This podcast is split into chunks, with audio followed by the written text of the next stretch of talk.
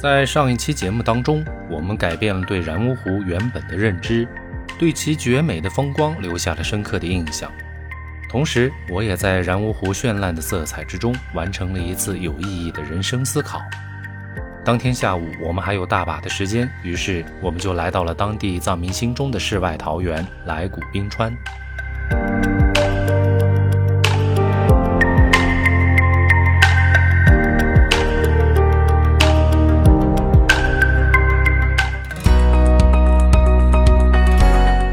通往来古冰川的路就在上然乌道路右侧，距离然乌镇大概三十公里。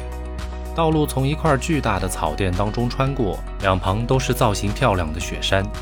大家可能会觉得这些雪山垂直高度并不是很高，为何我们脚下绿草如茵，抬头却是成片的雪峰呢？这正是因为这里的平均海拔已经是三千八百多米，而四千米就是雪线。所以，看似不高的山上，海拔都是四五千米级别的，山顶全是终年的积雪。进入来古冰川的道路笔直向前，将草甸一分为二，而这些雪山则矗立在草甸的两侧，就像是世外桃源的守护神一样，威严而肃穆，凝视着每一个过往的行人。现在是五月份，高原的气温还算是比较舒适的。在这样的地方，海拔每抬升一百米，气温都能感受到明显的下降。此刻的我们比在然乌湖时大约又爬升了三百米的海拔，再加上近在咫尺的雪山，身上还是感受到了些许寒意。不过，你只要保持着运动，就几乎感觉不到寒冷。在这里看雪山和之前的感受又完全不同。这些雪山虽然不是很壮观，但奈何我们是如此之接近。以至于我在镜头之中都能够有一种触手可及之感。通过镜头焦段的变化，更加能够感受到雪山上清晰的纹理脉络。我不禁在想，这些雪山之巅是否曾经有过人类的足迹？在久远的没有人类的过去，又是否有过其他类型的生物曾经默默注视过它们呢？带着这个没有答案的问题，我们很快抵达了道路的尽头。这里就是来古冰川景区的起点，景区的范围相当大，因为来古冰川实际上是由六个冰川群组成的。我们因为时间有限，来古冰川也只是一个临时决定的景点，所以我们只能选择到最近的冰湖游览一番。有意思的是，从停车点到冰湖徒步大概也就是一公里的距离，很多不明就里的游客选择骑马进入之后，又大呼太贵。但这么高的海拔，几十块的骑马费用，其实我还是能够理解的，毕竟能节省您不少的体力，特别是针对低海拔地区过来旅游的人们。如果像我们本身就是从中高海拔地区过来的，那么这点距离自然不在话下。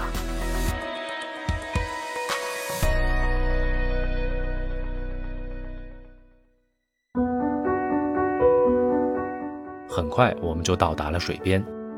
冰湖的水质其实一般，因为冰川在运动的过程当中会夹带大量的泥沙，在冰湖中融化之后，也就将湖水弄浑浊了。不过这种浑浊和污染没有半毛钱关系，因为除了泥沙之外是没有任何有机物污染的。所以经过大自然的过滤和沉淀之后，注入然乌湖的雪水反而又变得清澈无比。虽然水不是很漂亮，但冰湖的看头是那些尚未融化的浮冰。冰川的运动虽然肉眼是不可见的，但冰川确实没少往湖里输送大量的浮冰。这些浮冰有的纯白无瑕，有的则带有泥沙。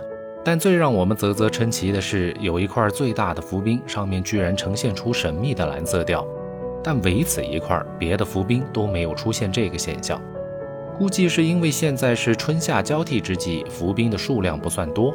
要是等到秋冬季节再来的话，整个湖面上可能都看不到一丝水面。那个时候，这种蓝色的冰块会不会变多了呢？反正总的来说，藏区的每一个湖泊看一次都是完全不可能了解到它的全貌的。